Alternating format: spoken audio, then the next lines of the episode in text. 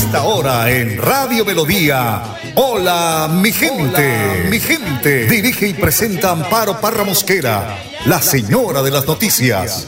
Hola, mi gente. Programa de orientación periodística y de servicio social al servicio de Bucaramanga y Santander y con los hechos que suceden diariamente en el país. De lunes a viernes, de 8 a 8 y 30 de la mañana, para que usted esté bien informado. Señoras y señores, con ustedes. Amparo Parra Mosquera, la señora de las noticias. Ay, ay, ay, ay,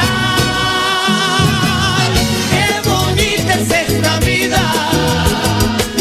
Y aunque no sea para siempre, si la vivo con mi gente, es bonita hasta la muerte con aguardiente y tequila. Hola mi gente, muy pero muy buenos días. Les saludo hoy martes 16 de agosto, deseándoles un resto de semana bendecida por Dios. Estado del tiempo a esta hora de la mañana, según el ideal, tenemos 19 grados de temperatura y cielo nublado. Como siempre, don Arnulfo Fotero en la edición y musicalización de este su programa Hola mi gente. Y qué bonito iniciar lo que resta de la semana con la prédica del padre Luis Sassano que se refiere a la Virgen María. Recordemos que ayer fue el día de la ascensión de la Asunción de la Virgen María y fue el festivo que muchos, muchos marianos en Colombia se lo dedicaron a la Virgen María. Lucas 1 del 39 al 56. Se levantó y se puso en camino. Por eso el primer punto que vamos a ver hoy es a María Solidaria. Ella sale, no espera que le avisen o que le notifiquen, mucho menos que le llegue un WhatsApp, un mensajecito de texto. Ella no espera, ella va, porque sabe que alguien lo necesita. Eso es ser cristiano solidario, el que no está esperando, no está esperando que le llegue un comentario, no está esperando que le llegue un chisme. Es decir, sale, primerea, se ofrece. Un cristiano solidario hoy necesita hacer eso, el que no espera, sale. Y en ese sentido somos un poco relajados, ¿sí? Hay que aceptar. Nosotros los cristianos somos bastante quedaditos, ¿sí? Bien sentados el traste en la silla. Siempre esperamos que nos llamen una vez de ofrecernos. Es decir, tenemos que salir, lo que nos pide y nos aclara tan claramente el Papa. Primerear. Vamos, salí, busca a tu hermano que te necesita. Y si sabes que está mal, no te quedes con el chisme de que te has enterado de que está pasando un mal momento, que está mal. Acompáñalo, ayúdalo, salí. Por lo menos si te enteras, salí y ayudá. No te quedes con el chisme y peor de todo es que transmitís nada más el chisme. En vez de decir, esta persona está mal, qué lindo que salgas y digas, che, anda a visitarlo a este, que está mal, y yo lo fui a ver y lo estoy ayudando. Pero si somos dos, mucho mejor. Hacelo al estilo de María. Necesita, voy. ¿Y cómo voy? Porque me necesita. Y entra un segundo punto. María contemplativa. Contempla su vida, mira su vida, se escucha, se cuestiona, y su alrededor desde Dios lo ve desde un punto distinto. ¿Qué es lo que Dios quiere de ella? Es desde la visión sobrenatural donde descubre su aporte a la historia, a la historia de la salvación. Es eso lo que hoy tenés que hacer en tu vida, es mirarla a tu vida, pero desde Dios. Dios te trajo aquí para que cumplas una misión. Vos estás aquí para mostrar la grandeza de Dios. Solo podés comprender lo que te pasa y lo que te toca enfrentar desde Dios. Y te aseguro que así se te alivia tu vida, así se te alivia tu alma. Este término que muchas veces vos y yo usamos es, que usamos es, algo será, por algo será que me está pasando esto. ¿Sabes qué? Para los católicos, no. Para vos y para mí hay que cambiarlo por, para algo será. Sí, para algo, no por algo. Para algo será esto que me está pasando. Aprende a mirar desde Dios las cosas en vez de andar lamentándote y quejándote de lo que te pasa. Si aprendes a mirar las cosas desde Dios como María, aprendes a alabar a Dios por las cosas que te pasan. Y por último, María Asunta. Y es lo que hoy celebramos. María te recuerda que está llamado ir al cielo. El camino es contemplar y ver a Dios en lo cotidiano, en lo sencillo. Contemplar a Dios en esto de la sencillez. Y el puntito de ayuda para ir al cielo es el servicio. Hay algo más que esta vida. Es tu vida al cielo. Eh, no te detengas en esta mitad del camino. Vos podés y tenés que seguir adelante. Así que hoy cuando puedas, y si estás medio bajoneado, mira arriba, mira al cielo, sí, un momentito, mira al cielo. Y decite por dentro, mi vida no termina aquí, termina allá. Que Dios te bendiga en el nombre del Padre, Hijo y Espíritu Santo. Y hoy más que nunca tenemos que decir, hasta el cielo no paramos, como María. Gracias, Padre. Y es verdad, hay gente que se levanta quejándose de la vida cuando ha dormido en buena cama o en bien arropadito, cuando se levanta y tiene su desayuno, tiene agua para poderse hacer su aseo, bañarse, salir a, trabajar o a conseguir empleo o bueno, lo que sea. Pero nos vivimos quejando. Llega a su casa a hacer su almuerzo o tiene el almuerzo ya hecho, se queja. Y en fin, y aquellas personas que tanto necesitan de todo, viven felices y no se están quejando todo el día. Somos a veces tan insensibles con la vida que solo le pedimos a Dios que nos dé bendiciones todos los días. 8 de la mañana, 6 minutos, vamos a una pausa y ya volvemos. Recuerda que es importante realizar la revisión periódica obligatoria de tus gasodomésticos cada cinco años. Consulta la fecha máxima en tu factura de gas natural Vanti y permítenos seguir haciendo parte de tu día a día. Vigilado Superservicios. En Melodía valoramos su participación. 316 550-5022 es el WhatsApp de Melodía para que entremos en contacto. Envíenos videos o fotografías de las noticias de su comunidad y las publicaremos en nuestros medios digitales. 316-550-5022. El WhatsApp de Melodía para destacar su voz.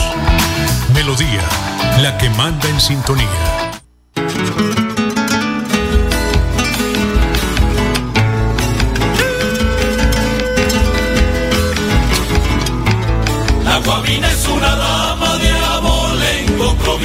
Que nació en el territorio altivo santanderiano.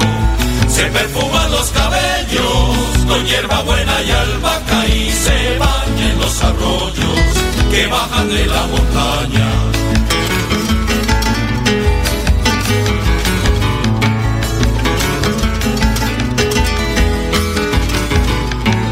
La guavina es una dama de abolengo provinciano que nació en territorio altivo santandereano. Se perfuman los cabellos con hierba buena y albahaca y se bañan los arroyos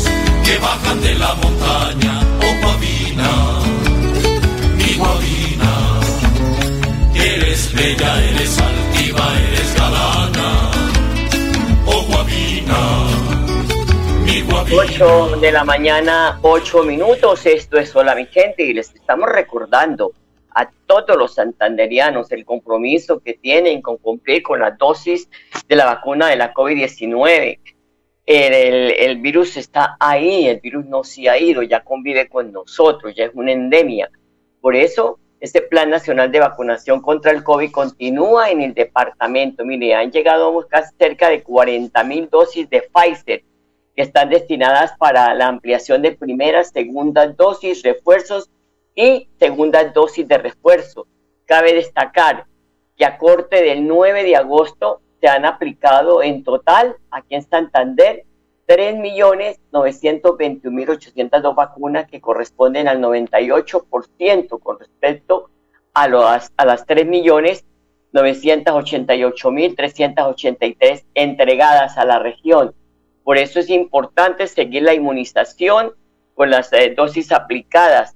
Hay que decir que en todos los municipios del, departamento, todos los días nos envían información de que están dispuestos los puntos de vacunación en el área metropolitana, que en Bucaramanga, en Florida Blanca, en Girón, en Piedecuesta y en el resto de municipios, al igual que llevar a los eh, menores, a los adolescentes entre 12 y 15 años para que sigan con las dosis.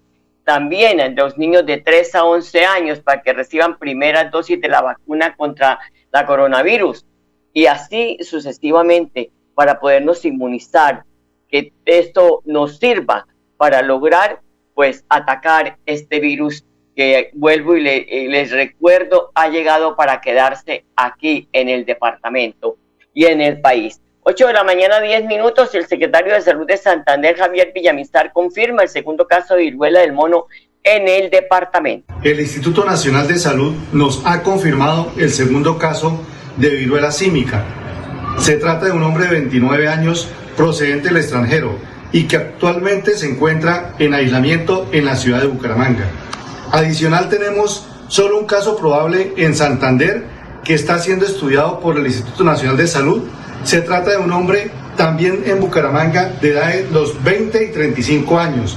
Recordamos a la comunidad mantener medidas de autocuidado e informar y acudir a su IPS ante cualquier sintomatología asociada a la viruela símica, como fiebre, dolor de cabeza intenso, dolores musculares, dolor de espalda, poca energía, erupción cutánea, entre otros. Ahí está la advertencia que hace el secretario de Salud del departamento, Javier Villamizar.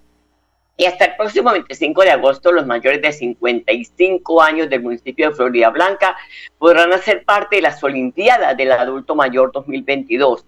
El certamen deportivo está realizando su proceso de inscripción de la manera de descargar y llenar el formulario que aparece en la página web www.interflorida.gov.co. Las Olimpiadas se congregan pues que a los grupos de los distintos sectores de la ciudad, centro vida y centros de bienestar, en torno a la sana competencia y los juegos tradicionales que podrán participar. Son las 8 de la mañana, 11 minutos. Y el coronel José Oscar Villamizar, su comandante de la Policía Metropolitana de Bucaramanga, denuncia un novedoso sistema para el ingreso de estupefacientes en la estación de Girón, donde se encuentran detenidos por diferentes delitos. En suelas de zapatos, un joven de 22 años intentaba ingresar el alijo con estupefacientes. Al ser detectado, fue capturado y puesto a orden de la autoridad competente. La Policía Metropolitana de Bucaramanga, a, través del Plan 1000 contra el microtráfico y en los diferentes planes de control que se realiza al ingreso de elementos a las personas privadas de la libertad en las diferentes eh, estaciones, específicamente en la estación Girón, se descubrió una novedosa caleta con estupefacientes y se capturó a un hombre de 22 años. El operativo de captura se efectúa en medio de los controles que realizan los uniformados a la entrada de los elementos entregados a los internos que allí se encuentran por diferentes delitos. El ingenio tanto de las estructuras dedicadas al microtráfico de estupefacientes como de algunos familiares que buscan la manera de ingresar este tipo de sustancias puso al descubierto esta nueva modalidad, en donde en las suelas de los zapatos ocultas, específicamente en unas zapatillas en cuyo interior se halló 145 pastillas, 50 gramos de marihuana y 40 gramos de derivados de la cocaína. El capturado y el alucinógeno incautado fueron dejados a disposición de la Fiscalía General de la Nación. Estos controles policiales se realizarán continuamente con el objetivo de evitar el ingreso de estos elementos no permitidos a nuestras estaciones de policía. Son las 8 de la mañana, 13 minutos, una pausa y ya regresamos. En Vanti hacemos todo lo que está en nuestras manos por brindarte un servicio económico, seguro y amigable con el medio ambiente, para que el gas natural siga estando a tu lado, acompañándote en diferentes momentos de tu vida. Vigilado Superservicios.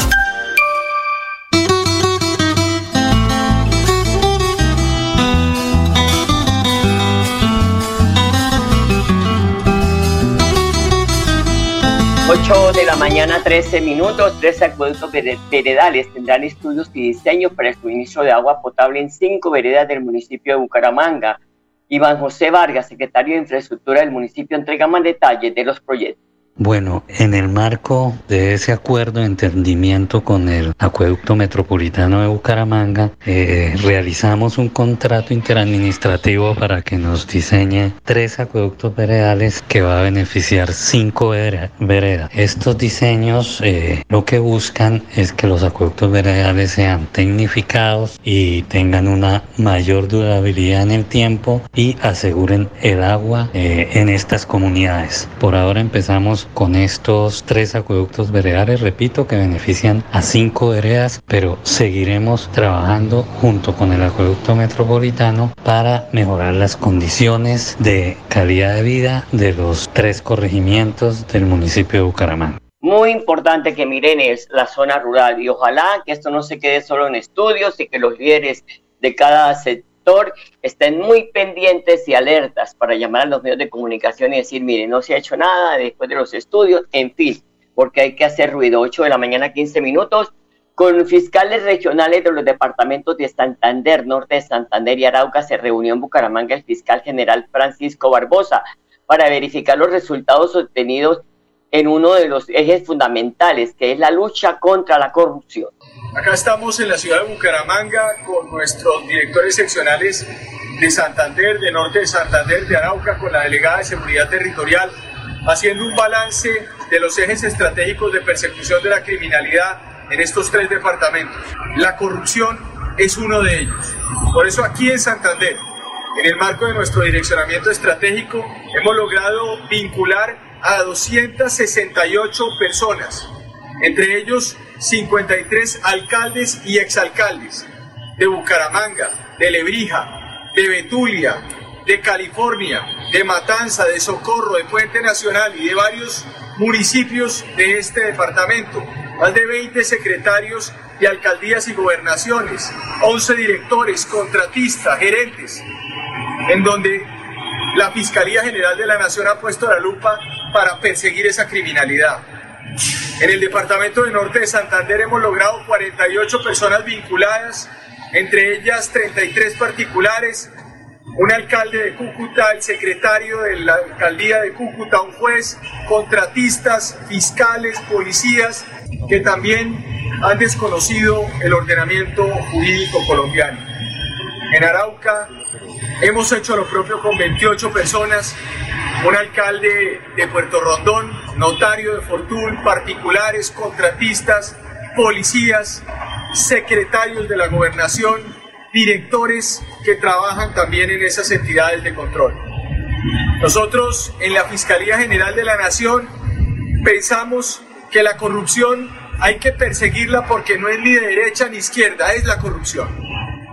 Y en ese sentido, seguimos hablando en los territorios, en las calles con resultados.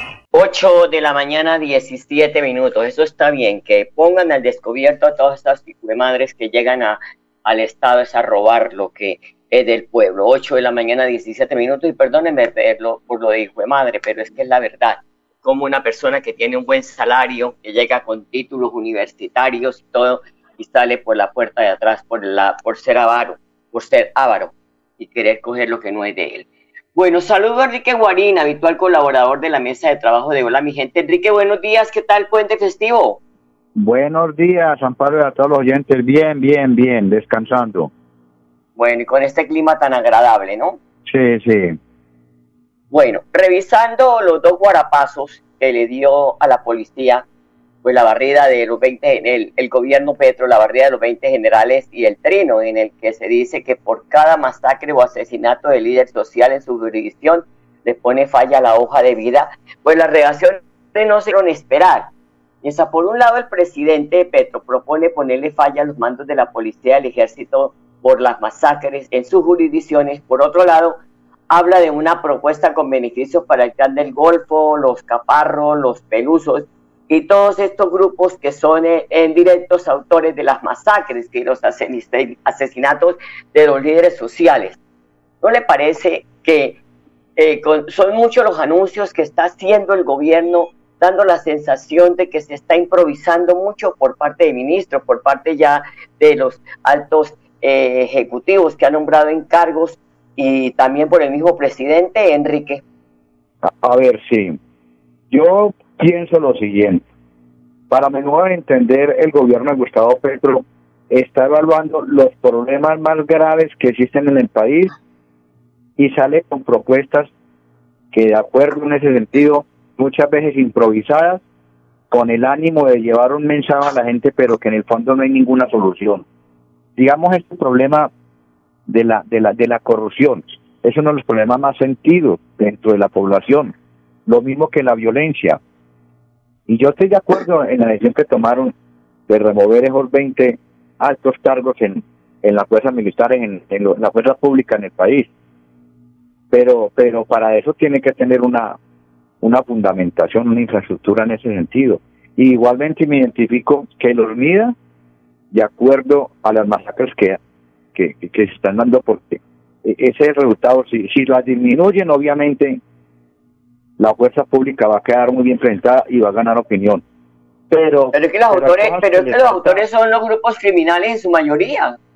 Sí, claro, entonces las violencias que existen en el país, o sea, la violencia del microtráfico, el narcotráfico, la violencia de la delincuencia común, todos esos grupos armados que hay al margen de la ley, la insurgencia, los paramilitares, esa violencia que hay que atacarla con fundamentos, sino no improvisando, porque lo contrario se va a crear una amalgama ahí de, de situaciones muy complejas que yo creo que en carne propia quienes vamos a ver las consecuencias de la comunidad traducida en violencia que eso crea mucha inseguridad en la población colombiana.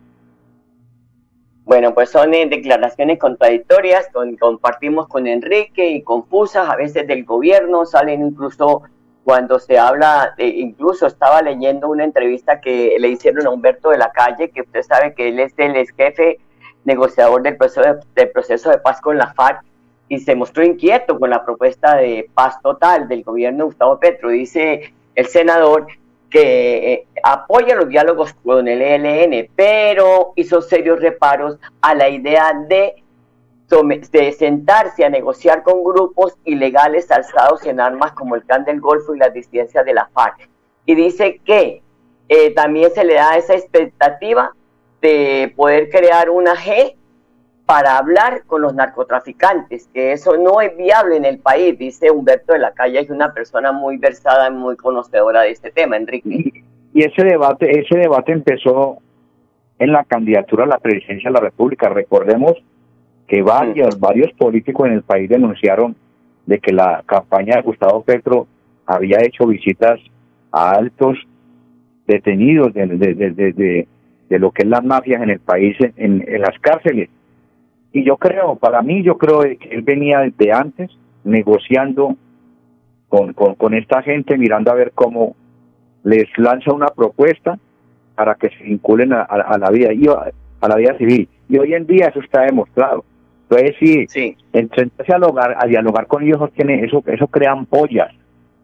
Pero, pero de todas formas, a mí me parece que, que, que a nivel general se tiene que mirar a ver disminuye la, violen la alta violencia que existe en el país, porque es que cada vez es mucho más complicado eh, en uno salir a las calles o visitar cualquier parte ahí, porque todo este tipo de violencias pues afecta diariamente lo que es el diario vivir de los de los colombianos. Muchas veces violencia generada por el narcotráfico, que es lo que vemos en nuestro país. Y una cosa es que a una guerrilla política se le conceda la opción de una pena reparadora y retributiva, pero otra distinta son los narcotraficantes. Esto hay que tenerlo en cuenta.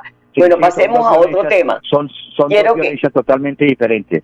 Sí, pasemos a otro tema. Quiero, Enrique, quiero que escuchemos lo que dijo el senador Jorge Robledo sobre la propuesta que hizo la ministra de Minas de importar gas de Venezuela.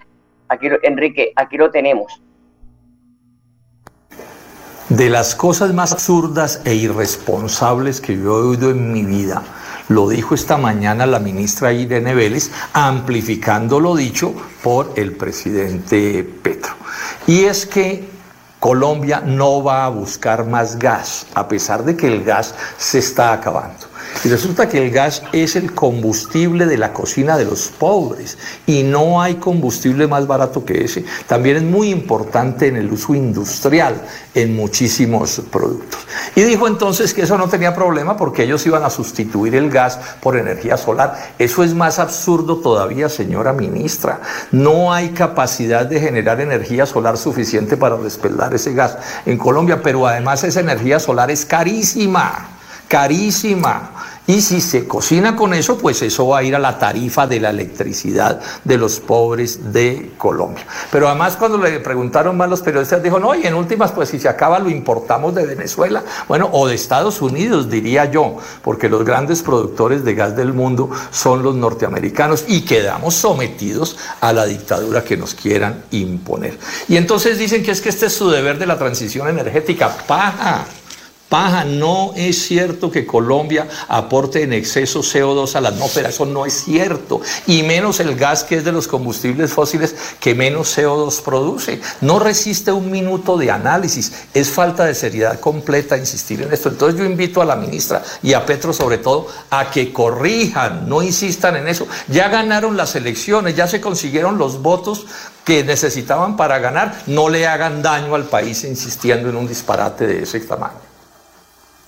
Bueno, Enrique, es un pronunciamiento serio de un ex parlamentario que hizo parte de la Comisión Quinta del Senado encargada de los temas de, los hidrocarburos. Me parece una sensatez del senador Robledo en su pronunciamiento. A ver, sí, Amparo. Yo creo que Jorge Robledo duró 20 años en el Senado y demostró hasta los tótanos de que era un excelente senador y muy estudioso. Y en este tema de los hidrocarburos en el país, lleva un debate desde que empezó la campaña en la presidencia fundamentando de que hay una equivocación en la forma como Gustavo Petro pretende implementar los mismos tiempos que acabar con la exploración. Segunda, hora que la exploración en el gas, y efectivamente yo comparto en ese sentido de que si no hay una, una política seria en eso, se va a ver reflejada en el incremento de las tarifas del gas en, en, en, los colombianos y entre esos los pobres, porque es que los pobres consumimos el gas, es, es, diariamente, es para cocinar, es para el diario vivir de, de la alimentación de los colombianos. Entonces, yo no entiendo cuál, cuál, cuál es el interés, si efectivamente ya ganaron la campaña, en seguir con esa idea, cuando está demostrado que es equivocado. Oscar Vanegas es un excelente profesional de la energía y de los hidrocarburos aquí en Santander y asimismo lo ha dicho de que eso es una equivocación. Lo mismo a nivel internacional, el expresidente Lula da Silva en, en, el Brasil decía, eso es un error, es una equivocación, hay que corregirlo. De yo no sé a qué el gobierno colombiano en cabeza de Gustavo Petro, porque insiste sobre ese, sobre esa situación, no sé en el fondo qué es lo que, que, que tienen en mente. Pues sí, Enrique, bueno, mucha tela de donde cortar, Enrique, muchas gracias, feliz día. Bueno, bueno, bueno chao, chao. Nos, nos hablaremos mañana. Gracias, muy amable. 8 de la mañana, 27 minutos. A ustedes, amables oyentes, gracias por su sintonía. Los dejo con la programación de Melodía y Recuerde nuestra página web, melodíaenlínea.com. Ahí encuentra usted todas las noticias que emitimos en todos los espacios que tenemos aquí en Melodía. Feliz día, hasta mañana, los quiero mucho. Qué bonita es esta vida. Hola mi gente, programa de orientación periodística y de servicio social al servicio de Bucaramanga y Santander y con los hechos que suceden diariamente en el país. Hola mi gente, mi gente. Dirige y presenta Amparo Parra Mosquera, la señora de las noticias.